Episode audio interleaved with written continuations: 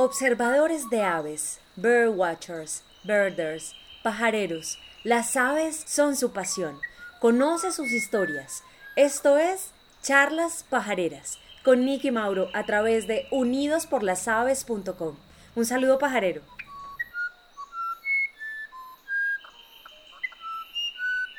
Hola, hola a todos. Un saludo pajarero. Bueno, estamos comenzando una nueva temporada de charlas pajareras, la tercera temporada. Y como ya es habitual, saludándolos, arroba Niki Carrera. Un saludo pajarero, felices de volver en esta temporada de charlas pajareras y también pues muy bien acompañada arroba Mauros. Lo primero, pues decirles que no se les olvide entrar a Spotify o a la página de Unidos por las Aves para que se escuchen el podcast de Unidos por las Aves, Colombia Unida por las Aves. Ya estamos en el capítulo 12, acabamos de subir hace unos pocos días el departamento del Chocó, ya estamos trabajando para subir, para crear el podcast del departamento de Antioquia. Entonces, pero ahí tienen 12 capítulos maravillosos que pueden escuchar en Spotify buscando Unidos por las Aves, también en la página de Unidos por las Aves en una pestañita que se llama podcast. Ahí lo pueden escuchar sin ningún problema. Y bueno, hoy queremos hablarles de, algo que tiene Frisbee, que seguramente muchos no conocen, y es eh, precisamente que dentro de Guardián de las Aves, pues Frisbee viene a ser parte de, de este maravilloso mundo Frisbee es una compañía colombiana, nació en Pereira. Eh, le tenemos mucho aprecio porque es una compañía que hemos visto crecer, es una compañía que la conocemos de adentro hacia afuera, donde lo más importante para ellos es el bienestar de sus empleados. Y Frisbee tiene algo muy bonito que se llama Frisbee Kids. Frisbee Kids es para niños desde un año a 12 años. Así que si usted, papito o mamita, se va para Frisbee, hace una compra, usted puede guardar la factura, luego se va a www.frisbeekids.com, ingresa los datos eh, y eh, con esos datos usted ya pertenece, el niño pertenece al club de beneficios y eso le va a arrojar una credencial. Esa credencial, usted va a Frisbee y cada vez que visite Frisbee el niño tiene derecho a una gaseosa, tiene derecho al día del cumpleaños, le dan un regalo en Frisbee o puede, tiene un combo especial que le dan y tiene varios beneficios eh, que puede estar actualizándose todo el tiempo eh, dentro de eh, la página web de Frisbee y cada vez que visite Frisbee. Así que invitadísimos a que los papitos y las mamitas que visiten Frisbee y que vayan con niños menores de 12 años se motiven a inscribirlos al club de frisbeekids.com. Y el día de hoy, pues queremos presentar nuestra charla número 97 desde el Huila, desde este departamento eh, maravilloso que colinda con el Tolima. Y para eso vamos a llamar a Alexandra Mañosca. Em, con ella hemos tenido la oportunidad de compartir, compartimos en el Big Year, hemos tenido la oportunidad también de conocer su gran trabajo en Pajareritos del Huila, que ahora es una fundación. Y hemos estado ahí también tras bambalinas, apoyando entre, entre todas las cosas que nos pasan y pues bueno, qué mejor que Alexandra para que nos cuente un poquito de su vida y pues aquí los dejo a los dos. Alexandra, bienvenida, bienvenida a Charlas Pajareras. Hola Alexandra, ¿cómo estás? Entonces, nada, Alexandra, creo que escuchaste ya nuestra introducción. Bienvenida a Charlas Pajareras, ¿cómo estás? Muchas gracias, muy bien Mauro, muy bien Nikki, ¿ustedes cómo están? muy bien, afortunadamente, aquí juiciosos trabajando. Bueno, como tú visto en nuestras charlas, normalmente lo que hacemos antes de comenzar es decirle a nuestros invitados que devolvamos el cassette, devolvamos la película y devolvámonos en la historia y arranquemos desde el principio. ¿Quién era Alexandra Mañosca en su infancia? Cuéntanos un poco de tu historia y cómo llegamos a las aves. Bueno, ¿quién, ¿quién era Alexandra Mañosca? Bueno, Alexandra Mañosca en la infancia bueno, según mi mamá, no me acuerdo, era una niña muy juiciosa en el colegio desde siempre, fui muy, muy juiciosa, muy ñoña, muy ñoñita. Em, y lo que sí recuerdo muy bien es que cada vez que habían vacaciones en el colegio, mi abuelito llegaba en un, era un camión, bueno, yo de marcas de, de carros no sé nada, él llegaba en un camión por nosotros, hasta la casa, hasta Neiva. Mi abuelito tenía una finca en Teruel y siempre en vacaciones llegaba allá. Em, nos recogían ese camión. ¿Sí me están escuchando bien? ¿Sí? Ok. Nos recogían ese camión y yo me acuerdo que ese camión pues tenía la parte de atrás como una, como enrejado en madera y nos hacía, nosotros nos íbamos ahí atrás. En ese entonces pues la policía no molestaba y fuéramos unos niños y nosotros allá atrás colgados al lado de ese camión. Llegábamos a la finca y para nosotros era súper, súper las vacaciones porque pasar tiempo en la finca era lo mejor para nosotros nos levantábamos súper temprano, eh, a las 5 o antes de la mañana, cuando apenas como que la luz entraba por una rejita, esas puertas de madera, esas fincas de hechas de bareque, grandísimas, con puertas de, puertas de madera súper gruesas, y se lacraban, entonces por ahí entraba la lucecita, y nos íbamos, yo digo, a hacer estorbo al corral, porque ni siquiera íbamos a ayudar a ordeñar, ni, ni a nada de eso, entonces que desayunábamos, nos íbamos para el monte, cogíamos camino, llevábamos, yo me acuerdo mucho que llevaban una bolsita sal para comer mango y che con sal, guayaba con sal, mamoncillo con sal, todo lo que me encontraba con sal. Nos íbamos por allá con mis hermanos y mis primos, volvíamos al almuerzo, nos hacían comer todo para que nos pudieran llevar al río. En ese entonces, pues de pequeñitos no podíamos ir al río solos porque nos ahogábamos. Y nada, y volvíamos y otra vez al, a pasear y llegábamos a cenar y ese era pues como nuestro día a día. Entonces pues les cuento esto porque pues allí fue que empecé a como a, inconscientemente, ya digamos cuando ya estoy más grandecita, ya como que comprendo la importancia de todas esas experiencias en la finca con mi abuelo. Entonces ahí entendí que yo ahí aprendí a amar la naturaleza, ¿sí? Eh, me acuerdo mucho, hay un pajarito muy especial que todos, digamos, pues conocemos, que es el tirano sabana o la tijereta, que de hecho cuando mi abuelito murió yo me la tatué aquí en honor a él. Entonces él nos decía, yo me acuerdo mucho una vez que él nos decía, mira, ya está la tijereta, ya está la tijereta. ¿Por qué tijereta, abuelito? Porque miren la cola, parece unas tijeras, ya se perchaba en los alambres y él hacía el canto del y el, y el tres pies y no sé qué, todo eso, pero yo en ese momento, digamos, no me enfocaba en las aves como tal, sino como en palabras más, palabras menos, por estar gamineando en el monte con mis hermanos, ¿sí? Y, pero de una u otra forma, pues yo admiraba que las libélulas, eh, las hojitas, bueno, cualquier cosa, digamos que ahí empezó pues el amor por, por la naturaleza. Y mi abuelito, no sé si lo hacía consciente o inconscientemente, pero nos enseñaba muchas, muchas cosas dentro de esa, la simplicidad de la vida, ¿no? Y a estar bien con eso. Yo me acuerdo que mi abuelito decía que él cuando ya estaba más viejito, que vivía ya más enfermito, sobre todo con mi abuela, bueno, mi abuela más que todo, mi abuelo no, él siempre fue un roble, mis tíos le decían, venda esa finca, váyase para el pueblo. Y él decía, no, de aquí me sacan con los pies para adelante, en la tumba. Entonces uno decía, o sea, ahorita es que uno entiende, y yo creo que yo diría lo mismo a mi abuelo si tuviera una finca. Y así fue. Hasta que murió fue que, pues, la finca se vendió. ¿Esa finca dónde era? En Teruel, en Teruel Huila. Eso es bosque seco. Ok, ok. ¿Y, y qué sigue ahí entonces?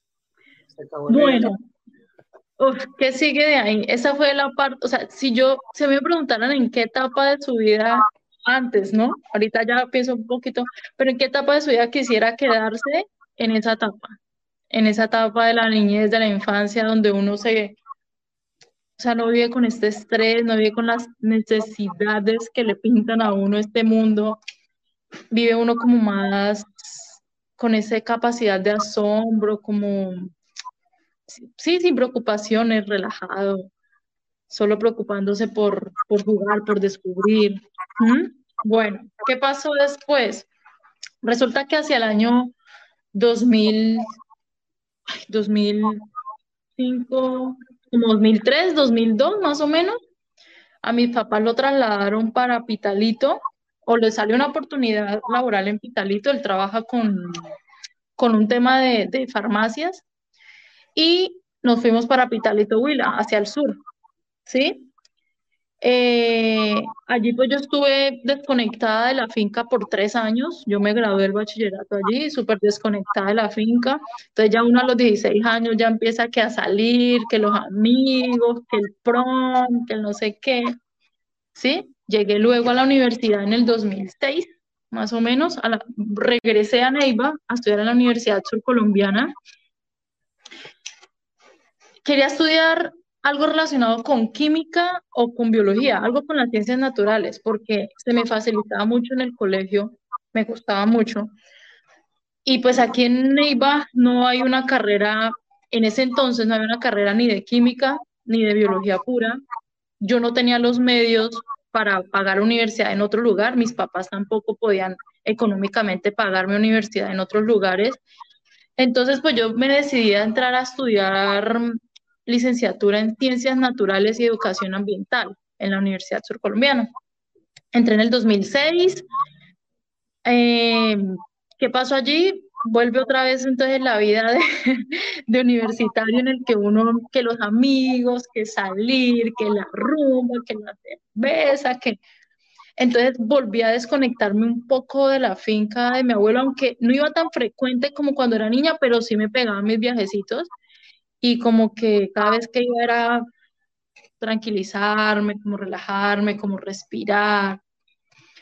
bueno, estudié esa, esa licenciatura, mm, salí de la universidad, eh, empecé a trabajar como profesora en un en colegio privado, público, no me gustó, no me gustó, no me gustó la docencia, eh, encerrarme en un cuchitril de cuatro paredes con 40 niños, 40 niños, que muchos de ellos no, o sea, muy poco les interesaba la biología o la química, ¿sí? Porque todas las personas somos diferentes y todos tenemos habilidades diferentes.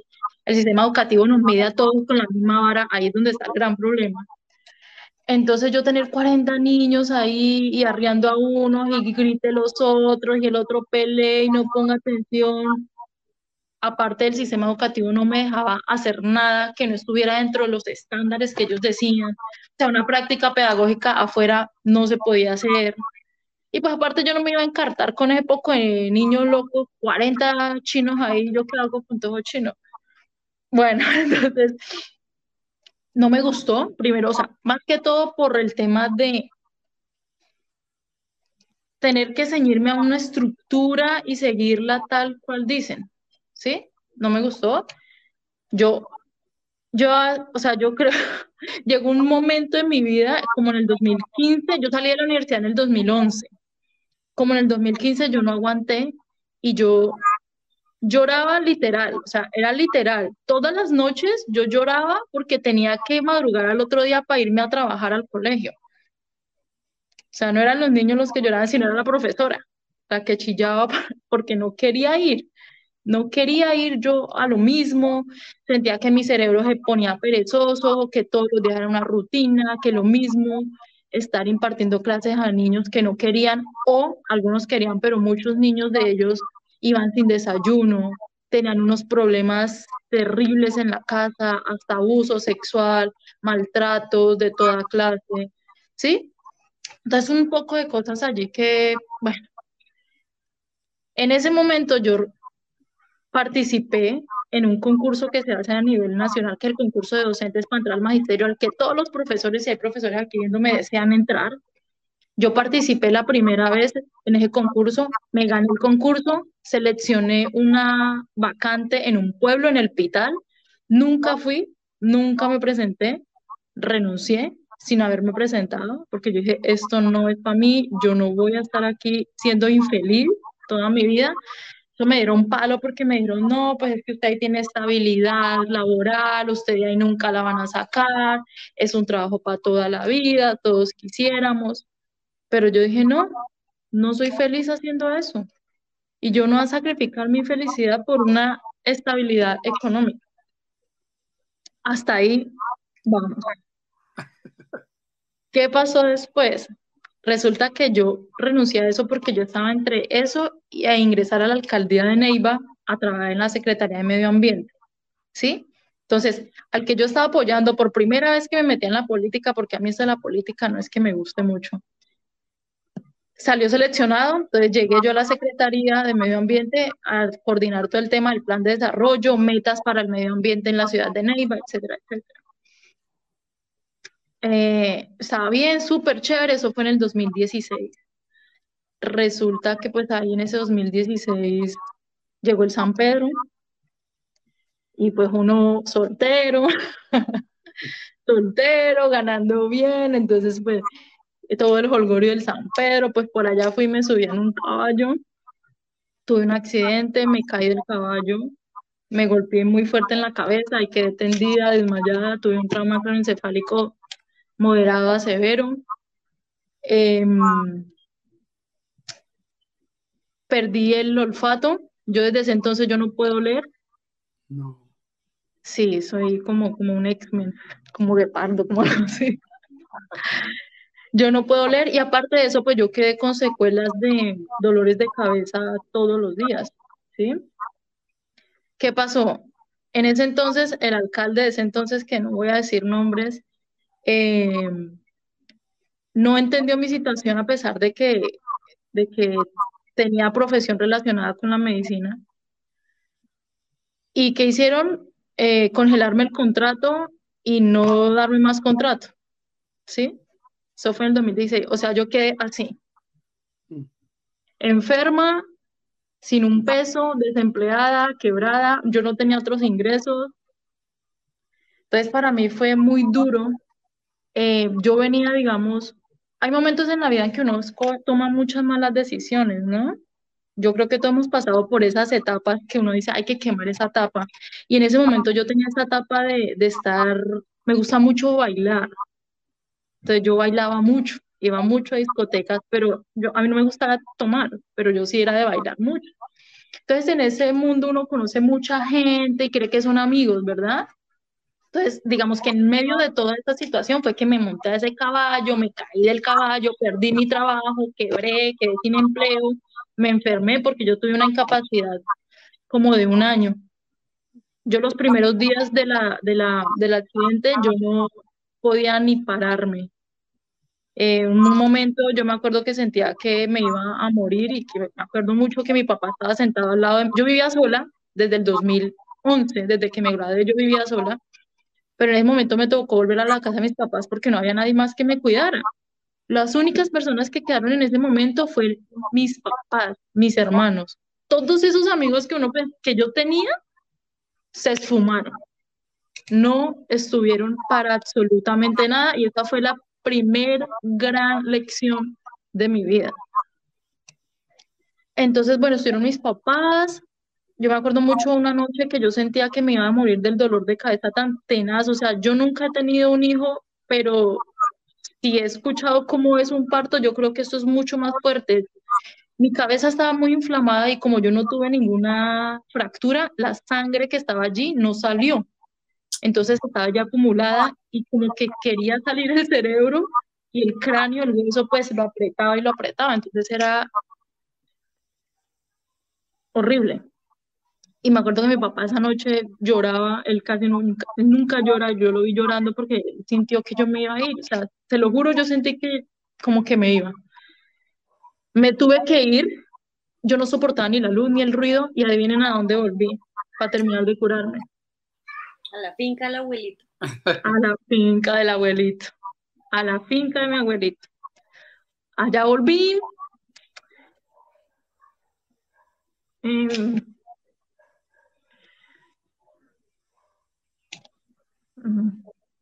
mi abuelita en ese entonces, pues ya había muerto.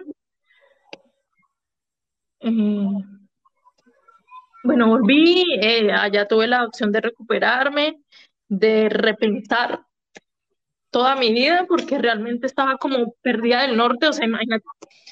Yo siempre fui una niña muy centrada, una mujer desde niña muy centrada, muy enfocada, y el tema de, de, malas decisiones y bueno, cosas que le pasan a uno a nivel personal me llevaron a tener ese accidente, a perder mi empleo en ese entonces, pero yo le doy gracias a Dios porque por esa situación, porque yo digo que ahí volví como a renacer, como que fue el, la situación en la que yo toqué fondo, ¿sí? Yo toqué fondo con ese accidente y eso me llevó a despertarme como que, bueno, Alexandra, ¿usted qué está haciendo con su vida? No es que era muy enfocada, ¿para dónde va? Yo en esos momentos yo me sentía como cuando usted, cuando hay un náufrago en el mar y no sabe para dónde coger. Literal, yo tenía muchas depresiones, aunque vivía de fiesta en fiesta, contenta, yo vivía deprimida, yo vivía sola en mi apartamento y nadie se da cuenta de eso porque yo siempre soy sonriendo, ¿me entiendes? entonces ahí entendí, la primera lección fue que solamente está la familia con uno cuando uno la necesita, que esos amigos realmente son contados con este dedo seguro, uno o dos, y la mamá del papá siempre van a estar ahí. La otra lección que aprendí es que yo no quería volverme a emplear y yo quería luchar por mis sueños y o sea, empecé, bueno, aparte, después, entre eso, en medio de eso, hubo un retiro espiritual que, que mi hermana me regaló. Mi hermana, yo tengo cuatro hermanos, nosotros somos cinco. Somos cinco, mis papás de pronto no tenían televisor. La No, mentira, somos una familia muy linda de cinco. Eh, yo soy la mayor, mi hermana, la cuarta, ella me regaló un retiro espiritual. Yo soy católica, bueno, sí, mi familia, bueno, nosotros somos católicos. Y a partir de ahí empecé a entender tantas cosas a raíz de ese accidente. Entonces conecté mi infancia, me fui directo a la infancia en el retiro espiritual, me acordé de mi abuelo, de lo que me enseñó, de las montañas, bueno, del río. Amo los viajes. Entonces empecé como a conectar todas esas cosas. Eso fue como en un momento eran como las 3 de la mañana y pronto me vinieron un poco de ideas a la cabeza y yo cogí, me acuerdo mucho que yo cogí un, un, una hoja de papel y empecé a escribir muchas ideas que me venían y como que era tanta la producción de ideas que no alcanzaba a yo a escribir, entonces cogí el celular y le mandaba audios a mi hermano. ¿Cuáles eran esas ideas? La idea era crear una empresa de turismo de naturaleza. ¿sí? Entonces empezaron a llegarme todas esas ideas, le conté a mi hermano. Eh, en el 2016 no tuve trabajo, pues 2017 estuve tan incapacitada, tampoco trabajo, porque yo no podía sentarme en un computador por más de cinco minutos porque la cabeza se me estallaba, no, bueno, muchas cosas. 2018 eh, también estaba yo sin trabajo. ¿Y qué hice? me fui yo para el fondo emprender del SENA con todas esas ideas. Les dije, necesito plata, ayúdenme. Entonces empezamos a escribir con un asesor del Fondo Emprender del SENA un proyecto para apuntarle a, una convocatoria de esas de Capital Semilla. Eso fue en, en abril del 2018, ¿sí? 2000, no, 2017, bueno, en medio de ese tiempo, el caso fue que duré un año más o menos en todo el proceso. Escribimos el proyecto en tres meses y todo el proceso de la convocatoria, de un paso del otro, se demoró un año. El caso fue que en diciembre del 2018 o antecitos, pues me dieron la noticia de que había sido seleccionada para poder hacer realidad la empresa de turismo. En 2019 empezamos con toda la actitud, yo feliz, bueno, súper, empecé eh, ya había validado rutas de turismo en el 2018 de a poquito, en el 2019 seguir dando rutas, y la idea era un turismo de naturaleza, pero como educando, como educando, como yo soy profesora, entonces yo dije, no, ¿por qué no hacemos que la gente a, a partir del turismo aprenda a amar la naturaleza? No en un colegio, no en cuatro paredes, sino saquemos a los niños, a las personas, adultos, lo que sea, y llevémoslos al bosque a que aprendan a través de la fotografía, a través de la observación. Sí, digamos que eso fue como el carácter innovador aquí en el Huila del proyecto. 2019 súper, todo marchaba bien, yo conseguía clientes, como todos en ese país, camellar, tocaba camellar. Yo me acuerdo que aquí el punto más importante en el norte es el desierto de la Tatacoa. Entonces yo me iba con mi portafolio y me paraba yo allá a ofrecértelo a los turistas. Eso hacíamos, bueno, tenía ahí un equipo que el tema de marketing, que enviar copistaciones, que al otro lado, en fin. En ese momento yo no estaba enfocada en el tema internacional, pues porque yo, pues yo nunca había hecho turismo en mi vida, nunca, digamos de esa manera. Y yo me metí porque a mí me gustaba. Y bueno, nos metimos, 2019 nos empezó a ir bien, eso fue en el 2019, ¿no? Cuando empezamos a desarrollar, a ejecutar la plata, que fueron como 120 millones de pesos, más o menos. Con eso compramos equipos, pagamos arriendo, eh, bueno, siempre fue plática, fue bueno. Y nos iba yendo muy bien, pero pues imagínense, ¿qué se en el 2020? La pandemia. Entonces es como cuando están sacando la cabecita y le dan un palazo, tal cual.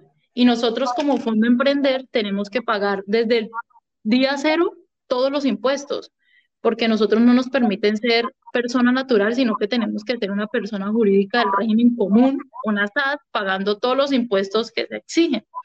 Entonces yo me acuerdo que yo ese año pues trabajaba prácticamente para la Aún así nos quedaban utilidades. ¿Qué pasó? Bueno, hasta ahí, ¿cómo vamos? ¿No lo está aburriendo? No, no. Estamos aquí muy concentrados. En el 2019 resulta, entonces, antes del 2020, en el 2019, cuando nosotros íbamos por ahí em, mirando las rutas, validando las rutas, pues bueno, digamos que en ese año yo volví y le daba gracias a Dios por ese accidente que tuve, ¿sí? Porque sin ese accidente yo no hubiera llegado hasta allá, a ir, a que me hubieran sacado así. Por eso digo, perdón la expresión, hasta que una, hasta una patada en el trasero le empuja a uno para adelante, ¿sí? Entonces yo agradezco, o sea, y todavía es el día que yo agradezco mucho, dejé atrás tanta gente que no me servía, que no aportaba en nada en mi vida, me enfoqué, volví como a enfocarme, a aterrizar donde debía aterrizar y encontré como ese sentido en mi vida. En el 2019, hacia, hacia finales, después de estar validando todas esas rutas que les comentaba de la empresa de turismo, yo me encontraba con niños en esas rutas, con los dueños que eran hijos de los dueños de la finca, el mayordomo, no sé qué, y pues como llevábamos nuestros equipos, que las cámaras, que el binocular.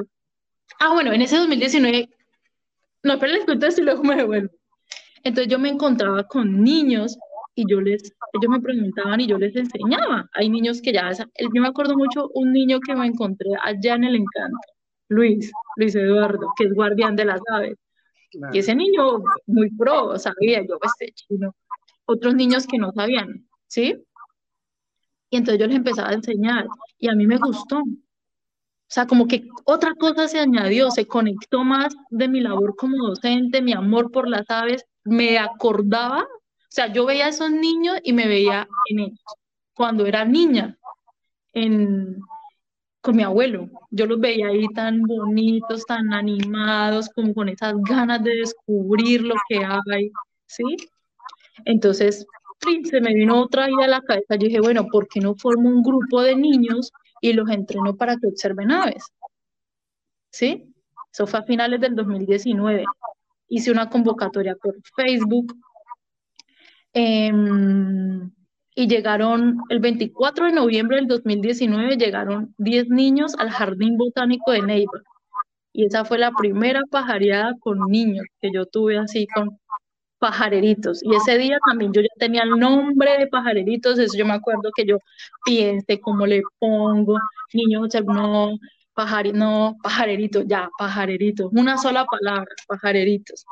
Y fue un día realmente, sea, yo no, no voy a olvidar ese día tampoco, así como no olvido el día del accidente, no olvido el día de, de, de pajareritos.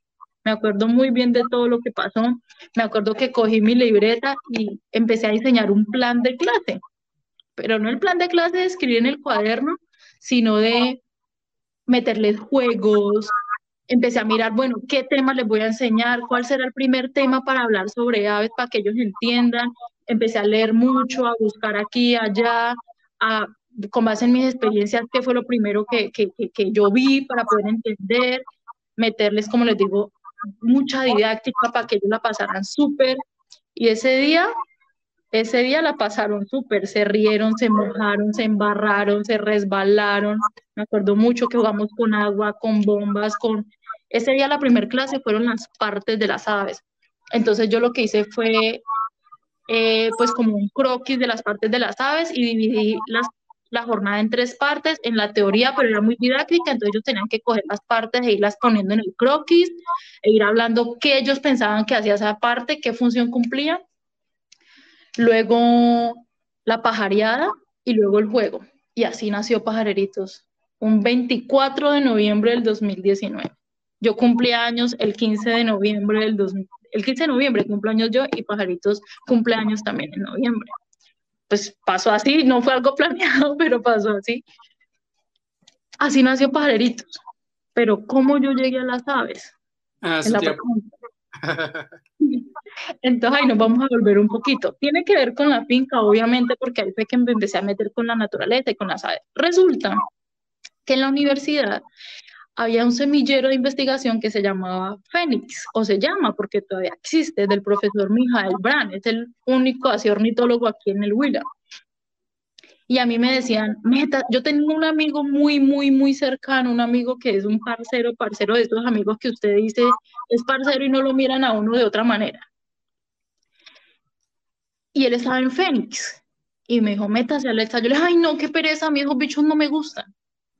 A mí aves no me gustan, a mí me gustaban mucho las ranas, siempre me han gustado las ranas. Yo no, qué mamera. El caso fue que me metí a un semillero de botánica. Empecé a estudiar botánica en la universidad. Se terminó la universidad, nunca tuve que ver nada con las aves, nunca. Sí, pues las aves bonitas, sí, ya, pero pues qué. En ese 2019, cuando empezó la empresa, resulta que a mí me llegaban correos de la gobernación del Huila como todos los correos que llegan para invitarlo a uno a mover un catre. Para todos lados lo invitan a uno. Entonces me llegó un correo de un tema de aviturismo. Yo empecé a leer sobre aviturismo porque no tenía ni idea que eso existía. Y empecé a leer y yo dije, uy, joder, chica, esto está interesante y esto da plata. Y, y está súper interesante y educa a la gente.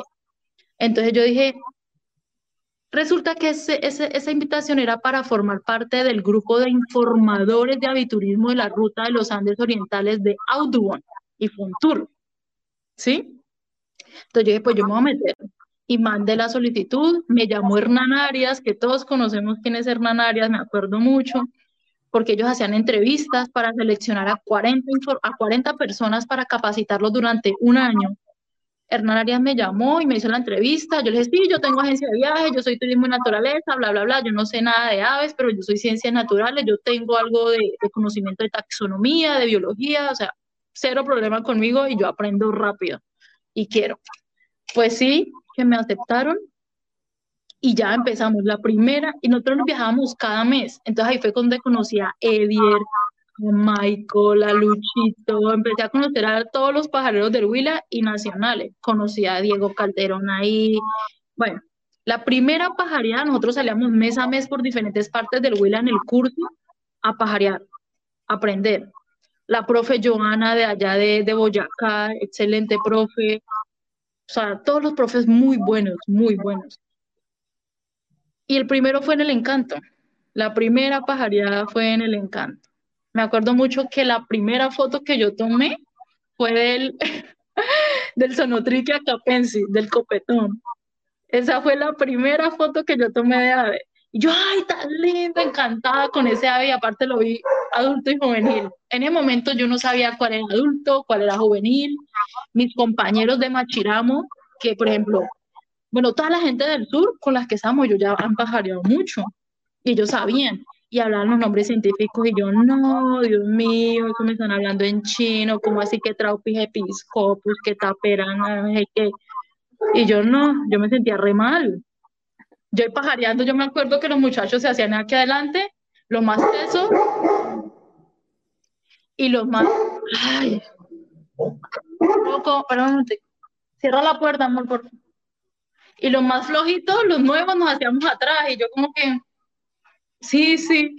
Y resulta que yo me acuerdo mucho que Johanna, si está Johanna aquí, nos puso al final a sacar el listado de las aves que hemos visto con nombres científicos y a buscarlos en la guía, la guía verde, esa guía verde de ayer, todavía la tengo por ahí. Y yo le decía a Johanna, yo vi ese pajarito, pero dígame, ¿cómo lo voy a encontrar en toda esta mano de pájaros? Yo no. Y yo era busque y busque, ¿y sabe qué yo hacía? Me copiaba. como había que entregar el trabajo y yo veía un mundo de pájaros horrible, yo me copiaba a mis compañeros y le entregaba el trabajo a Joana. Si la profe Joana está aquí, sorry, ya no hago eso. Me copiaba a los compañeros hasta que un día yo dije, no, yo no puedo seguir así. Yo teniendo binoculares, porque los había comprado con la plata de que me había ganado el Fondo Emprender.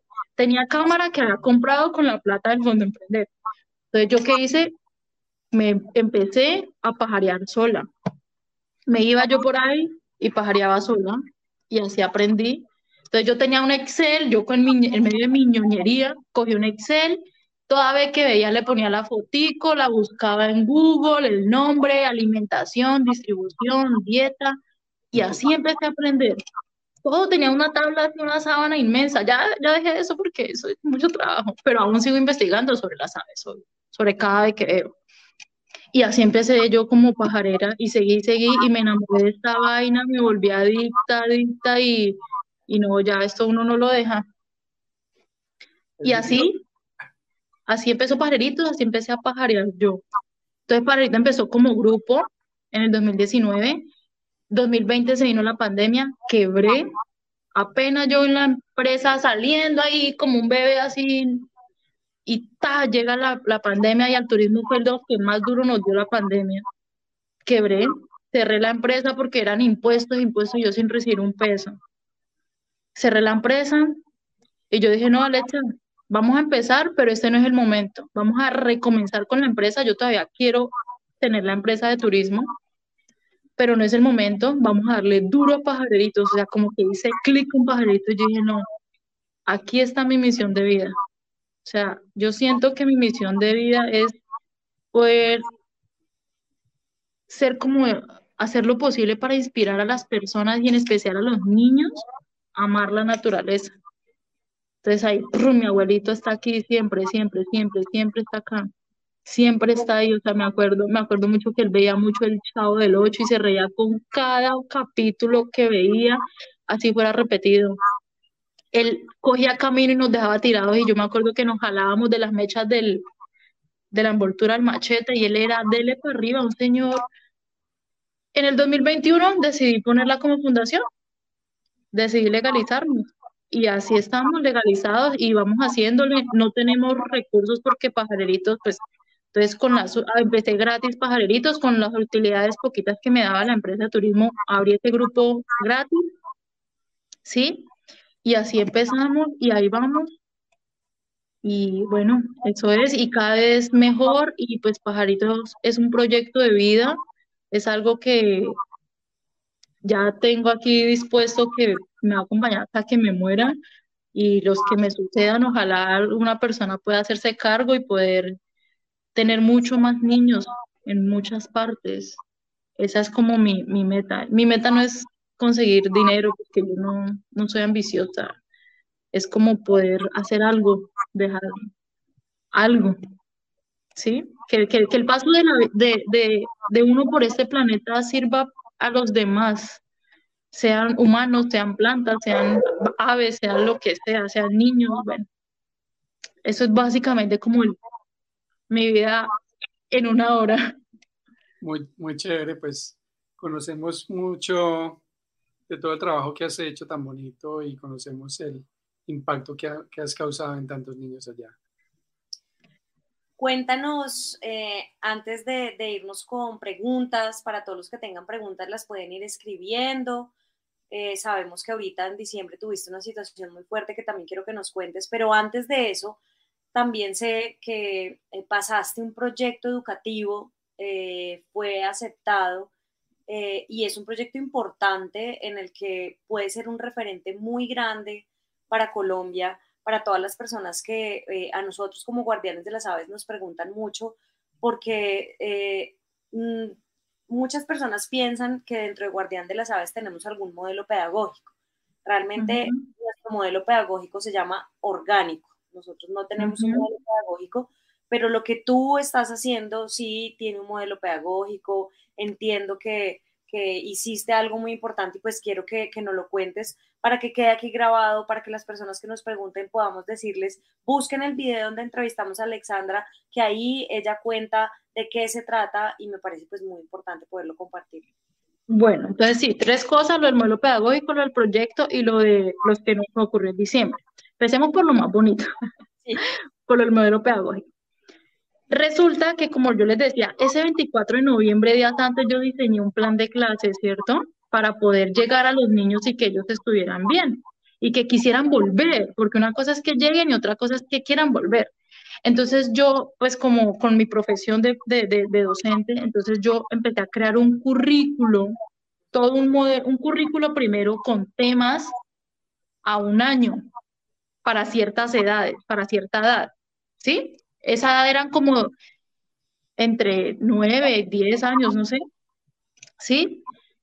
Y creé ese currículo con temas, con 12 temas que tenían que ver los niños en un año para poder aprender lo básico de las aves en un año hasta llegar ellos a aprender que ese azulejo se llama Traupi episcopo y pertenece a la familia Traupi, etcétera, etcétera. ¿Sí? ¿Qué pasa? Como hemos estado, he estado en, o sea, yo no me quedo quieta, yo estoy como en constante mejora y a partir de la experiencia he aprendido mucho. Entonces, yo creé ya ahorita un modelo pedagógico donde divido por edades, porque los niños aprenden diferente en diferentes estados de su, de su desarrollo cognitivo y físico. Entonces, dividí, hasta ahorita lo tengo dividido en tres edades. Están los niños de 6 a 8, de 9 a 13, si no estoy mal, y de 14 a 17 si no estoy mal, creo que son así. Y para cada uno desarrollamos, digamos, casi que los, los mismos componentes, pero digamos con una pedagogía, unas palabras y un nivel adecuado a cada edad. Entonces, por ejemplo, yo a un niño de seis años, yo nunca, nosotros no le hablamos de clasificar las aves de nombres científicos, pero ellos sí las clasifican ellos saben que es una tangarita y que tiene formita así, saben que esto es una garcita y tiene formita de esta manera, ¿me entiende? Entonces, basado en los conocimientos que ellos tienen, porque las personas no somos una hoja en blanco y menos los niños, partimos de ahí y hacemos que lo que ellos tienen en su cabecita puedan compararlo con, lo, con los conocimientos nuevos y puedan interiorizarlo de la forma primero en que ellos consideren y luego pues nosotros como que lo vamos moldeando y le vamos dando ese componente técnico, pero con el lenguaje y con las estrategias pedagógicas adecuadas a su edad. ¿Mm?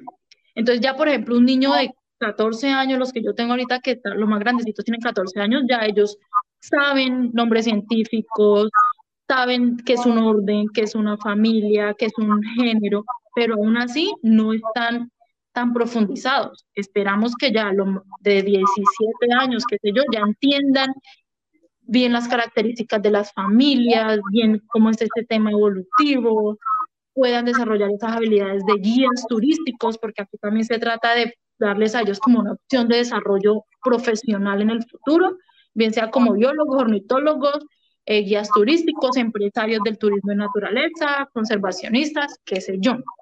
Entonces, esa metodología que sigue, que tengo a aquí, que sigue en constante mejora, porque yo cada vez me siento en ese computador y reviso y le cambio aquí, le mejoro allá, le volteo, ¿sí? La, de todas maneras, el, digamos, la estructura en general eh, se llama metodología para la apropiación social del conocimiento de la avifauna en niños y jóvenes. Digamos, ese es el título charro, el título largo. Y esa metodología yo me fui hasta la superintendencia y yo la registré, me aprobaron los derechos de autor a nombre mío, entonces digamos es algo con lo que ya yo y Pajareritos, porque digamos también dentro de la metodología creo que Pajareritos es la única entidad que lo puede usar, eh, digamos ya tenemos eso.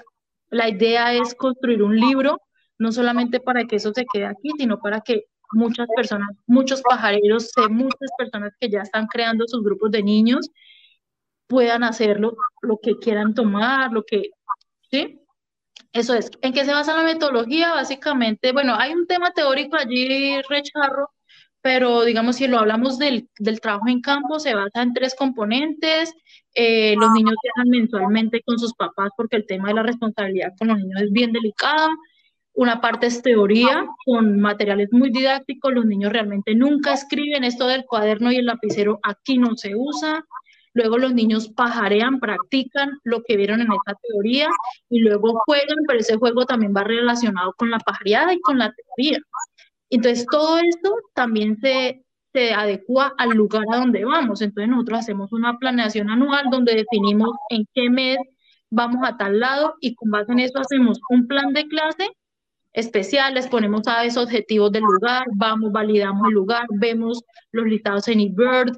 Bueno, es todo un trabajo grande tras bambalinas que digamos no se ve, pero que es el que ha causado y causa y causará el impacto que ustedes sí perciben en los niños y como esa acogida que ha tenido Pajareritos. digamos, no es algo que nace así de la nada, sino que es algo que está fundamentado sobre unas bases pedagógicas, pero lo más importante aquí es nuestra misión de sembrar esa semilla en los niños y que ellos aprendan a amar, a respetar todas las formas de vida a través de la observación de aves. Pudiese haberlo hecho con ranas, pero no porque es que las aves son las que más fácil vemos. Entonces, digamos, eh, de eso más o menos se trata la, la metodología. ¿Qué queremos nosotros? Pues llegar a varios lugares, lo llamo, lo llamo nodos, nos han llamado de muchas partes, de Colombia y de Latinoamérica, de Brasil, de Ecuador, de Guatemala, de Costa Rica, para que abramos nodos allá. ¿Qué pasa? No he podido acceder a eso porque nosotros tenemos todavía una debilidad y es que en este momento pues hasta ahorita era solo Alexandra dándole, ¿sí? Y Alexandra construyendo, viajando, dando clases, haciendo marketing, haciendo lobby, sirviendo tinto, barriendo, es muy complicado, ¿ve? De crecer. Y más cuando no hay recursos, cuando es más difícil.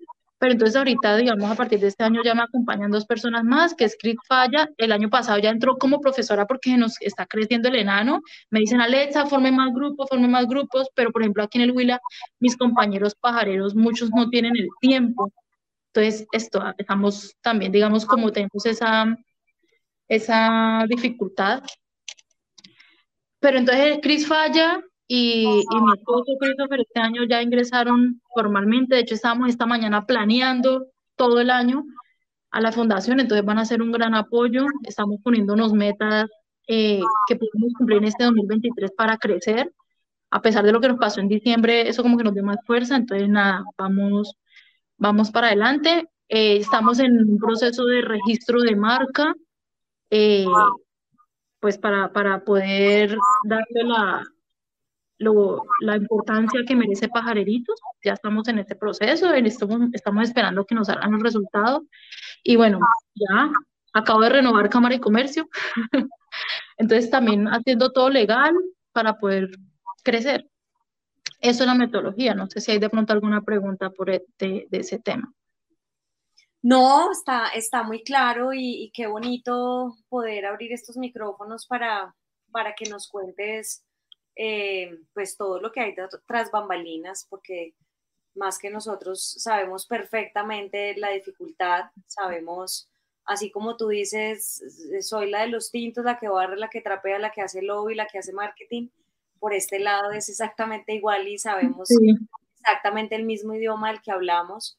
Y, y yo creo que esta charla del día de hoy también es una demostración para decirle a Colombia que la unión hace la fuerza que Pajareritos hace parte de, la historia de los, de los guardianes de las aves de Colombia, porque dentro de Pajareritos hay guardianes que se han empoderado eh, de una manera o la otra, no importa quién es el protagonista, porque finalmente para nosotros eso, esa no es la finalidad.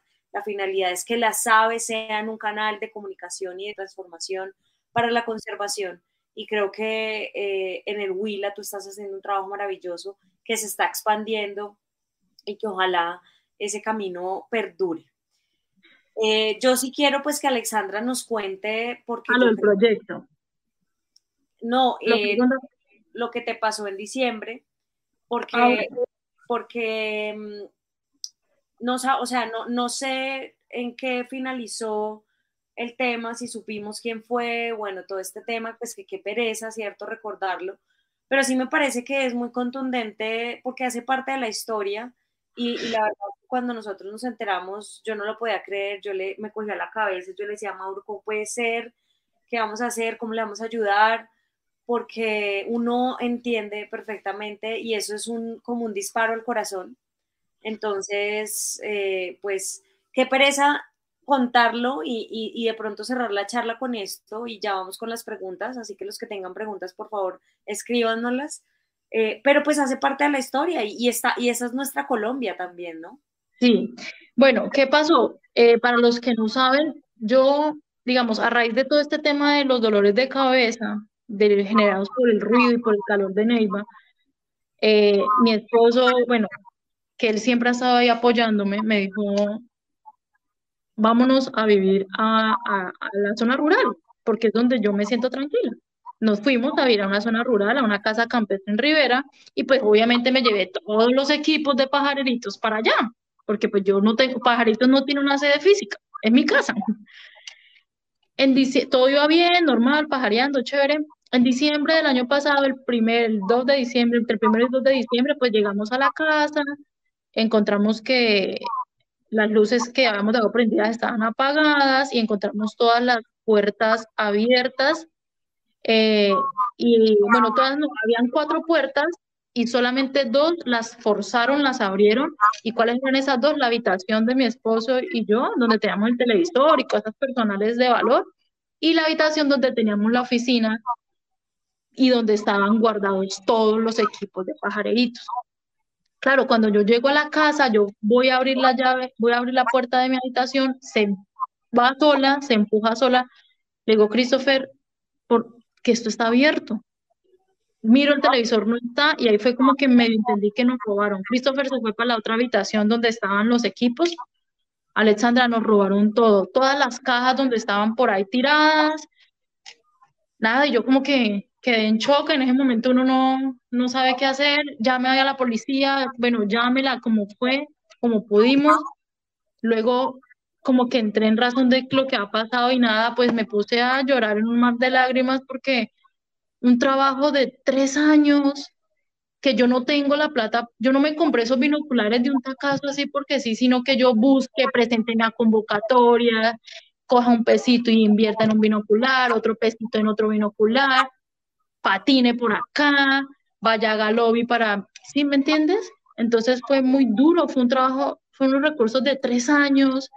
Acaba yo de comprar 20 binoculares más para abrir este año un nuevo nodo en Garzón o en San Agustín, que era, ya lo teníamos charlado. Y para abrir otros grupos aquí en Neiva y que de un momento a otro todo se vaya así, fueron equipos, entre todo lo que nos robaron, fueron como 35 millones de pesos, nos dejaron sin un solo binocular. El único que me dejaron fue el mío, porque yo me lo llevé a trabajar, porque yo trabajo en turismo, ¿no? Me lo llevé a trabajar. Eso fue lo único que me dejaron, de resto no dejaron nada, se llevaron hasta las argollas de matrimonio, que nos acabamos de catar en septiembre, se llevaron hasta las argollas de matrimonio, se llevaron todo, todo, todo, todo, todo entonces, nada, pues yo empecé a, pues en medio del desespero, hice un video en redes, les dije, por favor, ayúdenme, si ustedes los encuentran, díganme, seguro que van a ser de nosotros porque yo los conozco y, y, binoculares no es un, un artículo que se compre como un celular, un binocular es algo muy, digamos, es como muy particular, entonces son pocas las personas que van a comprar eso o que las venden, lo único que los compramos somos los pajareros y sobre todo, digamos, de esas referencias. Llamamos a la policía, la policía, bueno, llegó, nos hizo todo lo, lo, de, lo que hay que hacer. El día sábado yo fui a, la, a, poner la denuncia, ellos estuvieron por ahí mirando quién tenía cámaras, en la casa de nosotros no teníamos cámaras, los vecinos, hay dos que tienen cámaras, pero uno las tenían dañadas y otros las, no les grababa, no sé, infinidad de vainas.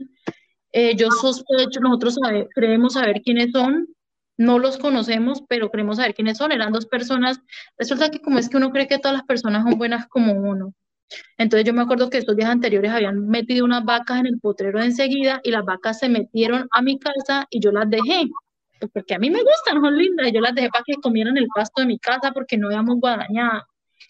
Y yo me acuerdo muy bien que dos tipos fueron luego por las vacas al potrero de enseguida, pero ellos nunca me preguntaron a mí si estaban las vacas ahí, ahí dentro de mi casa y ellos ya sabían porque el día anterior había ido un señor. O sea, de un día anterior fue un señor a buscar las vacas. Yo le dije, esas vacas ya son mías, ya les puse hasta nombre, así me dijo Jocota. Y el señor dijo, ay, venga, la saco porque le hace daño. Yo le dije, no, déjenla ahí, déjenla que me coma el pasto.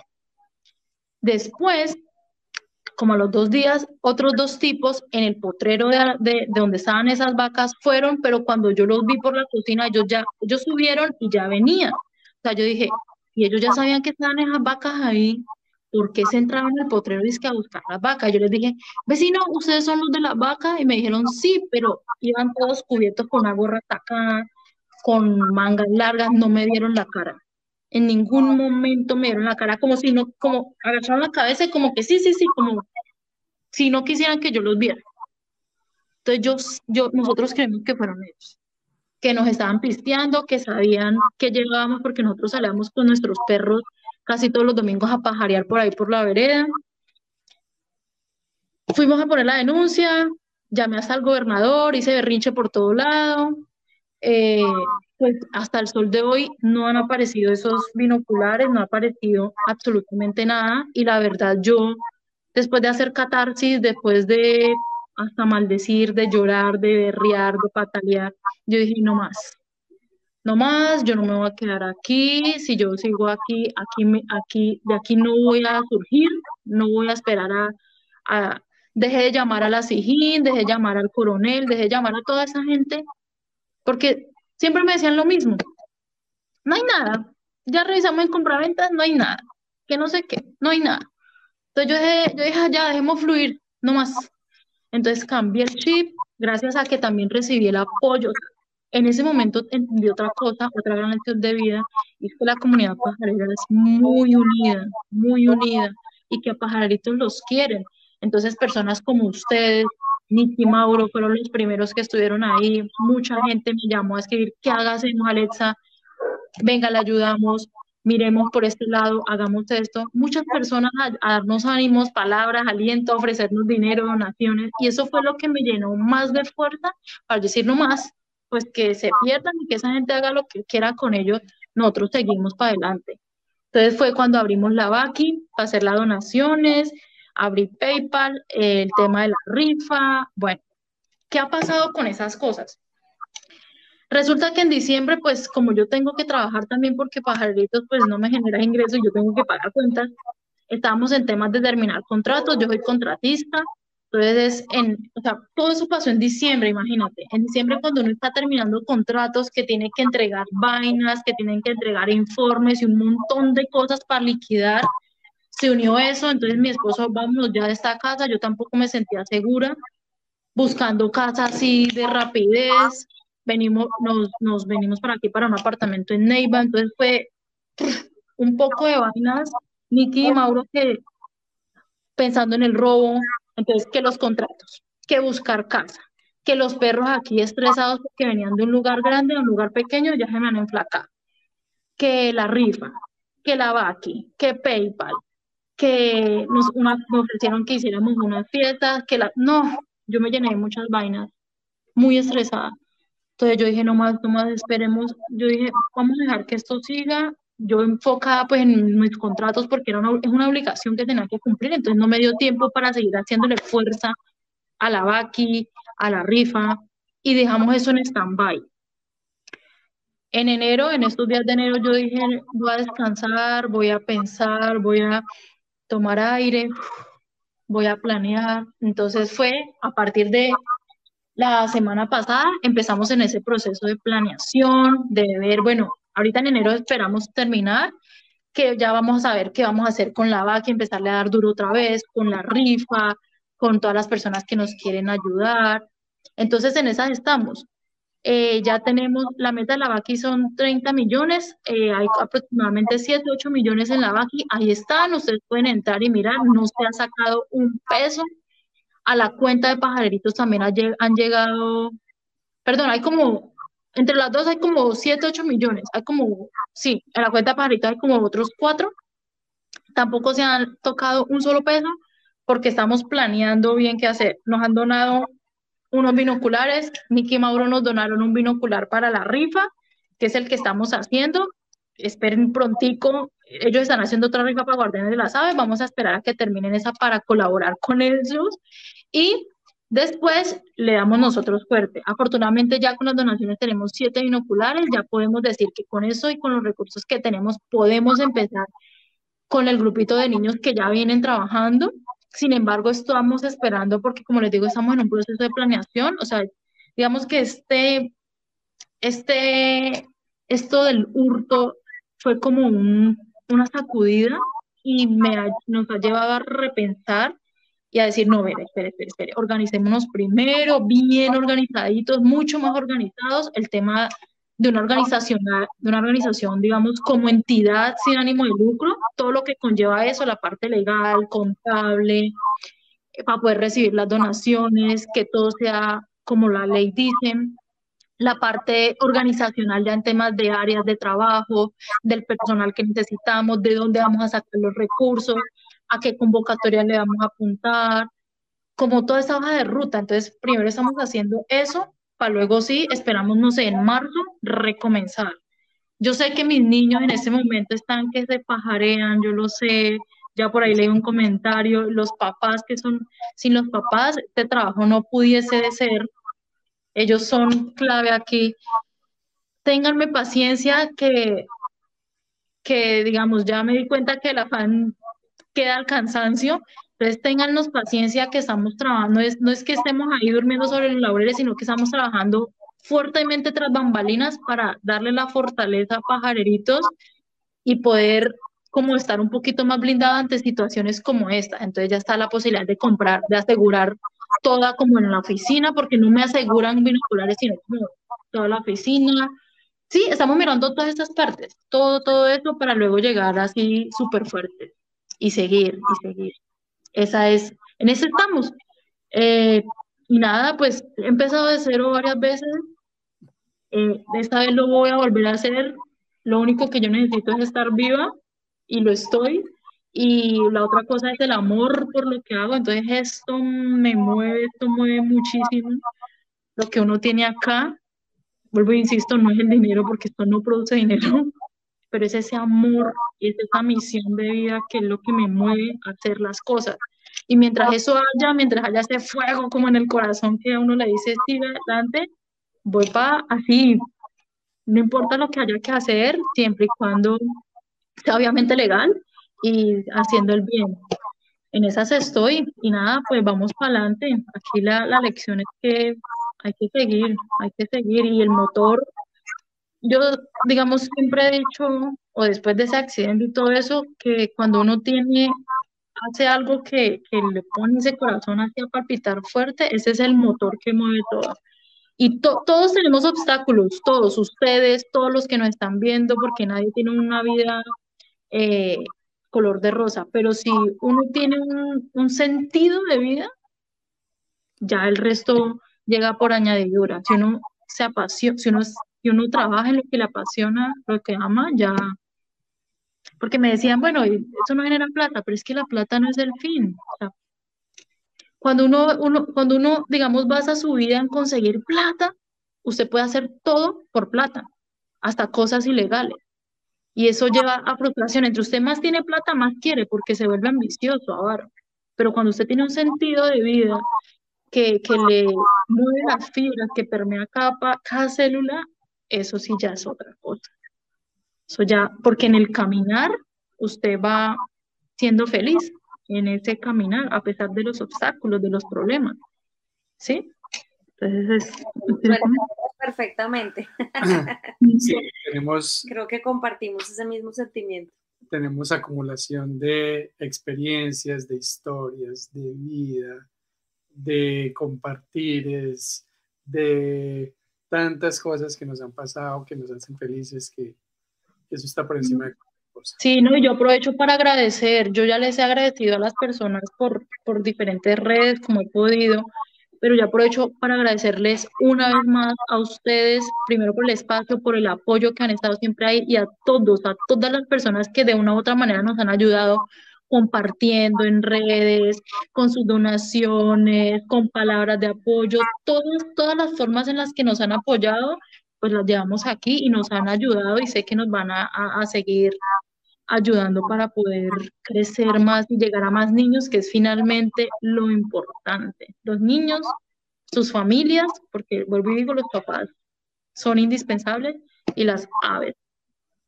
Maravilloso. No, pues agradecerte un montón por, por compartirnos tu historia de vida. Eso es, finalmente es Charlas Pajareras. Charlas Pajareras quiere eh, mostrar ese pajarero, ese ser humano que hay detrás de las pajareadas, muchas veces vemos en redes sociales o hasta salimos a pajarear con personas y no conocemos quién es esa persona realmente y este espacio es creado precisamente para que quede en la historia y para que todos sepamos quién es quién en este mundo de la pajarería colombiana, que hay personas maravillosas como tú y, y que es un gremio que va creciendo y que las personas nuevas que llegan pues conozcan también quiénes somos los que hemos remado y hemos estado ahí durante todos estos años. Vamos a entrar en sección de preguntas. Tienes mensajes muy bonitos eh, que quedan acá para que los leas. Ahí van a quedar registrados en YouTube. William Abella desde Popayán, en el Cauca, esta tierra maravillosa. Él nos pregunta, basados en tu experiencia, eh, tus consejos sobre cómo mantener en el tiempo un grupo de niños de observadores de aves. Bueno, excelente pregunta. Y es Depende de varios factores, digamos. Dentro de la Fundación Pajaritos también nos ha pasado que hay niños que llegaron, se fueron, volvieron o definitivamente se fueron. Y eso tiene que ver con varias cosas. Y desde la experiencia lo que me he dado cuenta es, uno, primero y lo más crítico y a lo que Fundación Pajaritos quiere llegar es a esos niños de escasos recursos. Pajarear es costoso en el sentido en que toca viajar. ¿Sí? Toca viajar, digamos, si queremos conocer más, porque uno puede hacer pajaritos, digamos, dentro de la ciudad. En la ciudad también hay pájaros y podemos aprender. Pero los niños, ellos, digamos, se aburren viendo lo mismo. A los niños hay que mostrarles diferentes cosas y hay que llevarlos a conocer su territorio lo más que se pueda. Entonces, por ejemplo, en pajaritos que viajamos tanto, un factor muy importante es el recurso económico para que los niños puedan viajar, puedan pagar su transporte, su alimentación, su hospedaje en el caso de que nos quedamos. Nosotros siempre nos quedamos en, los lugares. Otro factor es la disposición o disponibilidad de tiempo de los papás. Dentro de Pajareritos, digamos que como requisito obligatorio es el acompañamiento del padre de familia porque para mí es indispensable la seguridad del niño.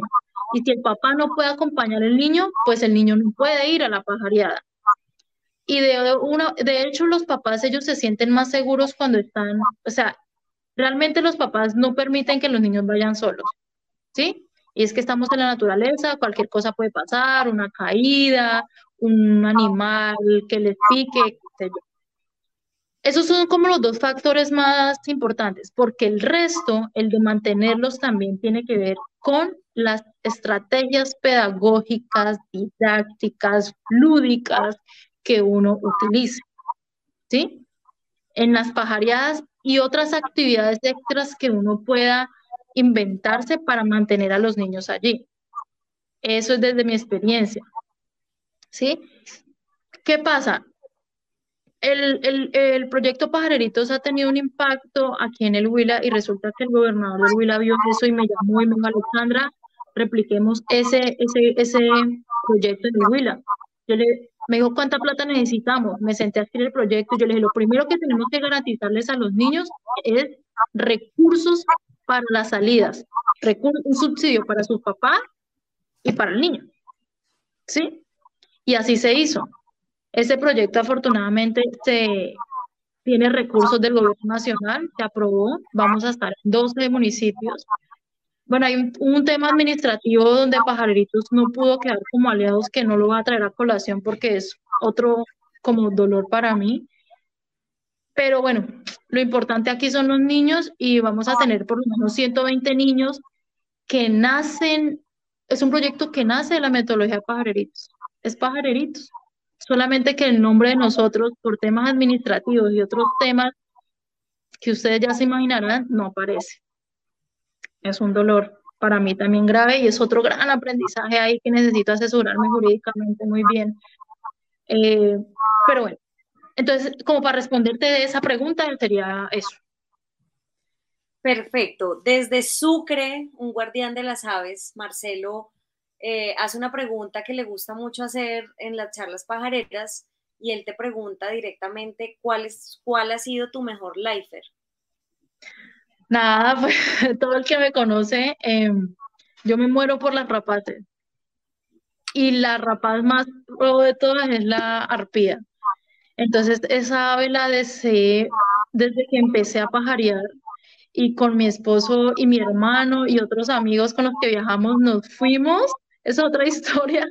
Nos fuimos hasta allá, hasta Villa Estefania, en Cartagena, allá en Villalobitos, donde, Fabián, a verla. Creo que fuimos después de ustedes. Creo que nosotros fuimos después de ustedes. Nos pegamos ese viaje desde Neiva hasta allá en moto. Esa carretera como es de tierra, esto llegamos naranjas, así del polvo, fue toda una, una aventura, pero la logré ver y pues claro, uno le aguan los ojos y todo eso. La arpía es el ave, digamos, que más emoción me ha generado. Maravilloso. Eh, tiene, por, tiene por qué y por dónde, porque de verdad que es una especie espectacular. Sí. Eh, Lukit Joven desde Armenia, un saludo pajarero para ti, Lukit. Lukit dice que es muy triste y lamentable que la Policía Nacional sea tan impotente, él muy bien sabe cómo funciona. Es admirable que sigas adelante superando las barreras y obstáculos y te felicita por ello. ¿Cuántos niños han vivido la experiencia de pajareritos? Pregunta Bueno, directamente, directamente, digamos, haciendo nuestras pajareadas mensuales, unos 30 niños hasta ahorita.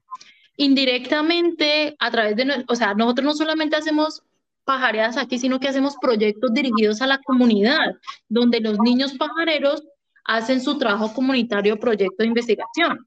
Entonces ellos permean también a otros niños.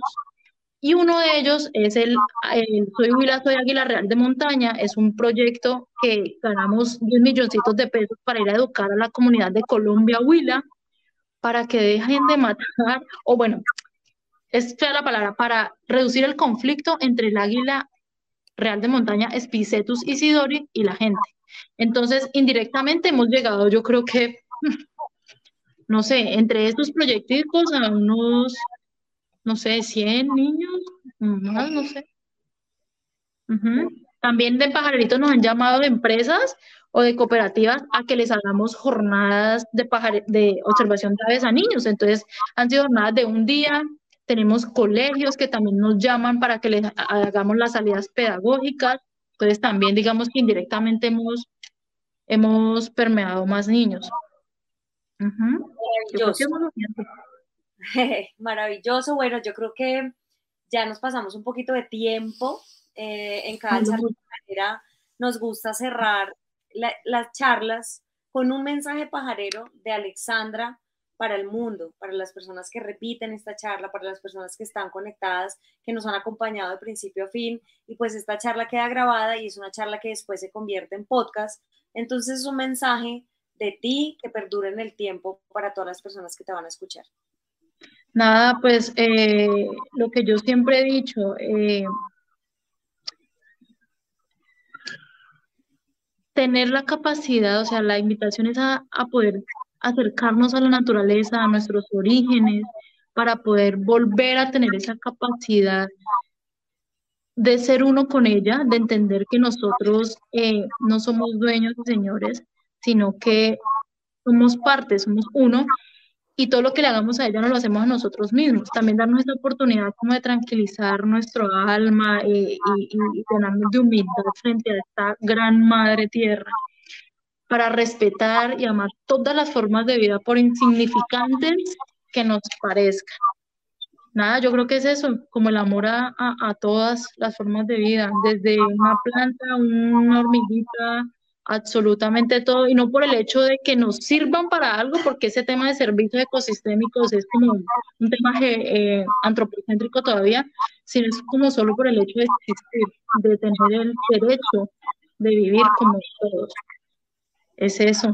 nada, y pues prestarle atención a nuestros niños que son finalmente el presente y, y el futuro.